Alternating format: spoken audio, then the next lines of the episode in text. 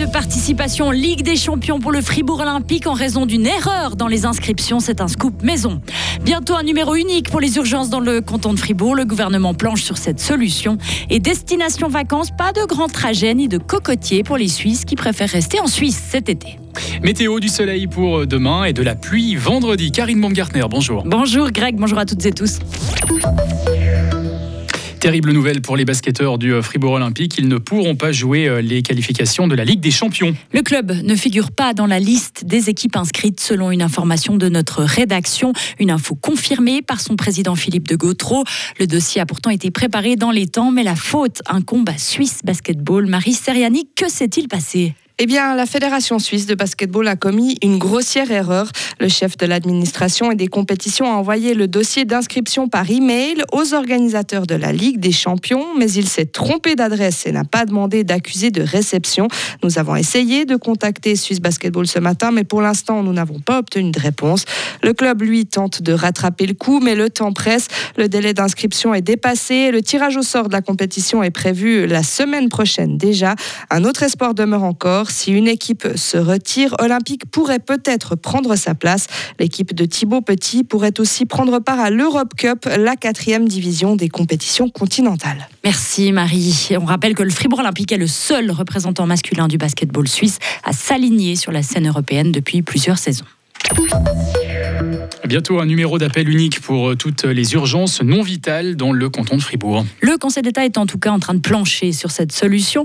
Il répond aujourd'hui à deux députés qui s'inquiètent de la fermeture depuis le mois d'avril de la permanence médicale de Fribourg. Environ 8 ans de patients étaient pris en charge chaque jour par cette structure. Isabelle Taylor. Oui, la permanence médicale de Fribourg dispose d'une convention avec l'HFR pour la prise en charge des urgences plus graves, mais son activité n'est pas liée à un mandat de la part de l'État. Ça, c'est dit. Le Conseil d'État précise donc que la permanence s'agit en complément de la garde médicale en cabinet assurée par le cercle des médecins de garde de la Sarine. Donc il y a plusieurs systèmes en parallèle et il est bien difficile de s'y retrouver. Depuis la mi-juin, il y a quand même une amélioration. Vous pouvez faire le 0800 170 171 pour rentrer en contact avec un médecin de garde.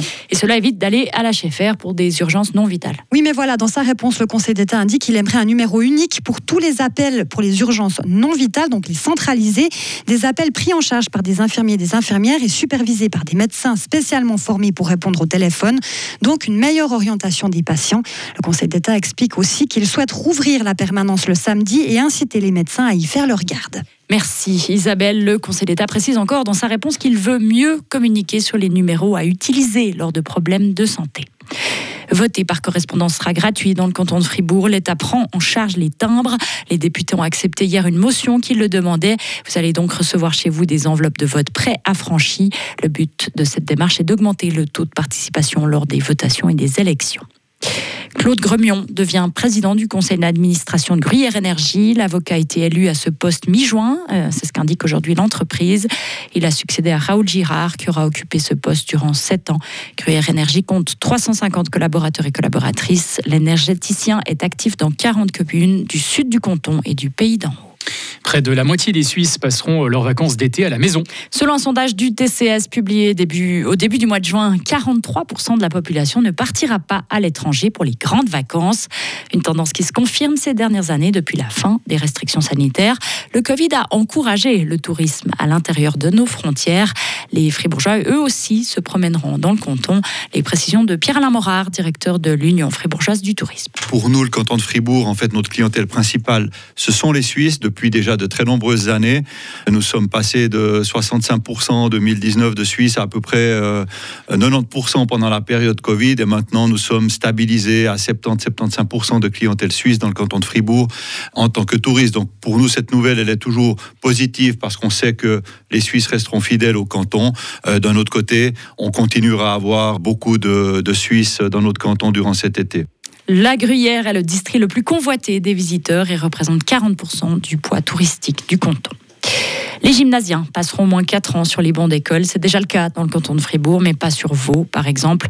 Le Conseil fédéral a adopté aujourd'hui la révision totale des bases concernant la maturité gymnasiale. Le but est de rendre compatible ce diplôme dans toute la Suisse et d'uniformiser l'accès sans examen aux hautes écoles universitaires et pédagogiques. L'entrée en vigueur est prévue au 1er août 2024. Emmanuel Macron fait part de son émotion après la mort d'un adolescent de 17 ans à Nanterre, à l'ouest de Paris. Un ado tué par un policier après un refus d'obtempérer. S'en est suivi une nuit de violence urbaine à Nanterre et dans les alentours lundi. Le porte-parole du gouvernement français a lancé un appel au calme. Le président de la République a exprimé ses doléances à la famille de la victime. Il a aussi exprimé le besoin d'avoir des réponses et que justice soit faite. Et pour terminer, le frelon asiatique se propage en Suisse. Il a déjà été repéré à 66 reprises cette année dans sept cantons différents. C'est ce qu'indique Happy Service, le service sanitaire apicole. Aucun cas n'a été confirmé à Fribourg durant les six premiers mois de l'année. Mais l'an passé, un nid avait été découvert dans la glane à Montaix. Il avait pu être détruit après des semaines de recherche pour le localiser. Si vous voyez cet insecte reconnaissable à son abdomen foncé et ses pattes avec du jaune aux extrémités, merci de le signaler sur www.frelonasiatique.ch. Retrouvez toute l'info sur frappe et frappe.ch.